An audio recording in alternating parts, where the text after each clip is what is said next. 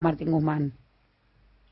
Bueno, eh, eh, ¿qué tal? ¿Cómo estás? Buen día, buenos días, senador. Buen día, ¿cómo estamos? ¿Estamos bien? ¿Ustedes? Bien, gracias a Dios, todo bien. Con un poquito de lluvia acá en Formosa, pero bien. Mire, el, tema es así, después de esta pandemia el mundo no es, no es el mismo. O sea, el sistema capitalista internacional tiene que reconsiderar su situación.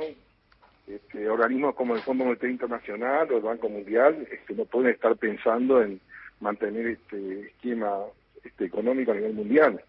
Fíjense ustedes que a nosotros el Fondo Monetario Internacional nos presta este, un monto de 57 mil millones, de los cuales llegaron 44 mil, este, primero violando todos los estatutos del fondo, después violando la Constitución Nacional y después, obviamente, también la ley de administración financiera y la falta de acuerdo por parte del Congreso. Y este, el fondo nos cobra, eh, por ser un país de, de riesgo, un, un monto extra que son mil millones de dólares por año. O sea, por habernos prestado un crédito que no lo podían hacer porque la situación económica y financiera del país no, no, no daba lugar a eso, este, nos cobran aparte una penalización prácticamente de mil millones de dólares. Bueno, en este momento la verdad que este, los países latinoamericanos yo no creo que puedan este, poder resolver la situación de la pandemia si no existe una visión distinta con el tema económico.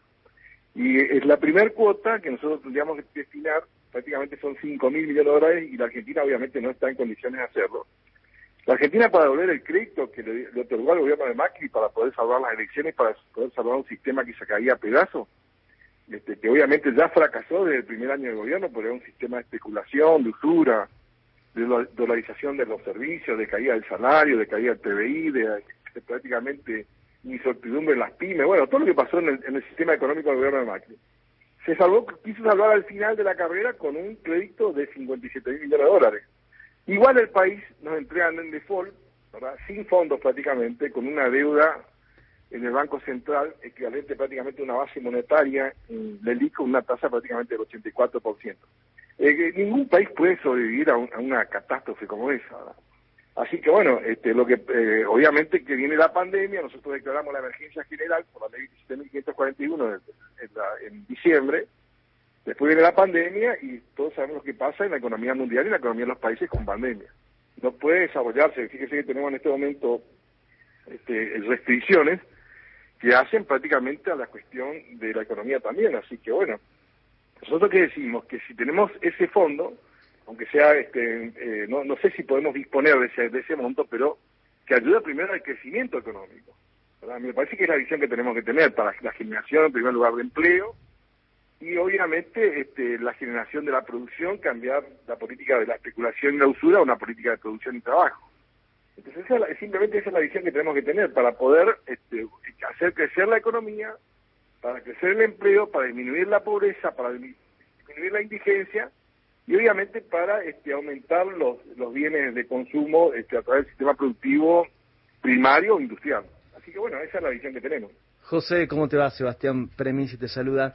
Sebastián, ¿cómo te va? Bien. Eh, otra área de trabajo es la Comisión Bicameral de Seguimiento de la Deuda, donde ahí también se va a estar investigando o analizando qué pasó con el Fondo Monetario Internacional, con esa deuda ya se constituyó la comisión, cuáles van a ser los primeros pasos y si se puede llegar a, digamos, a, integrar este pedido con, con lo que vaya a ocurrir en la, en la comisión. Bien, nosotros, nosotros pedimos informe, primero al Banco Central, después pedimos también informe a la FIP, pedimos la, informe a, este, a la Oficina Anticorrupción, este, pedimos informe a la Cámara de Diputados. Bueno, tenemos un núcleo de informe que estamos procesando, pero de principio le puedo decir de que de los 46 mil millones, de los 44 mil millones que ingresaron para resolver el problema del alto endeudamiento que tenía el gobierno de Macri, 46 mil prácticamente se fugaron.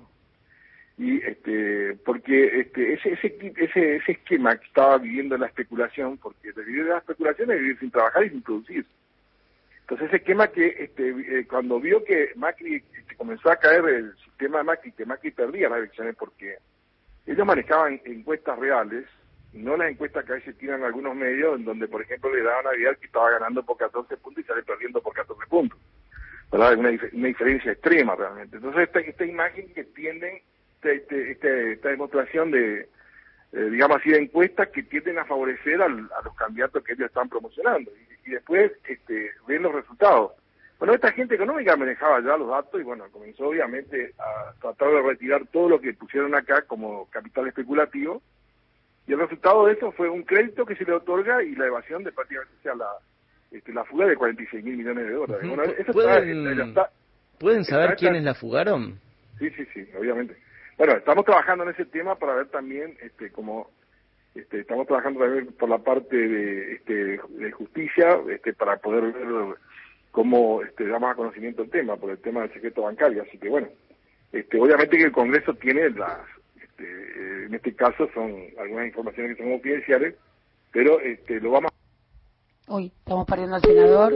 Se nos Se cortó nos- el teléfono. Bueno, ahí decía algo de material confidencial. Yo sé que en un momento la Unidad de Información Financiera investigó el tema de la deuda y elevó un informe a la Comisión Bicameral cuando todavía no estaba conformada. Esto habrá sido luego del informe del Banco Central de- del año pasado y es una manera de poder aportar, digamos, quiénes fueron los, entre comillas, beneficiarios finales de eh, tamaña, tamaña fuga. Hubo una publicación periodística que no, incluso la, la Oficina Anticorrupción no, no la tomó dentro de su, de su denuncia porque era información eh, periodística, pero probablemente en esa información... ¿Se puede dar con los datos, efectivamente, se puede dar con Sí, los datos, claro. los nombres y apellidos de las Si- personas que si fugaron? la jueza María Eugenia Capuchetti, que tiene la causa, que tiene todas las causas vinculadas a Mauricio Ma, la mayoría, entre ellas el espionaje ilegal, eh, pide el levantamiento del secreto bancario, ya está.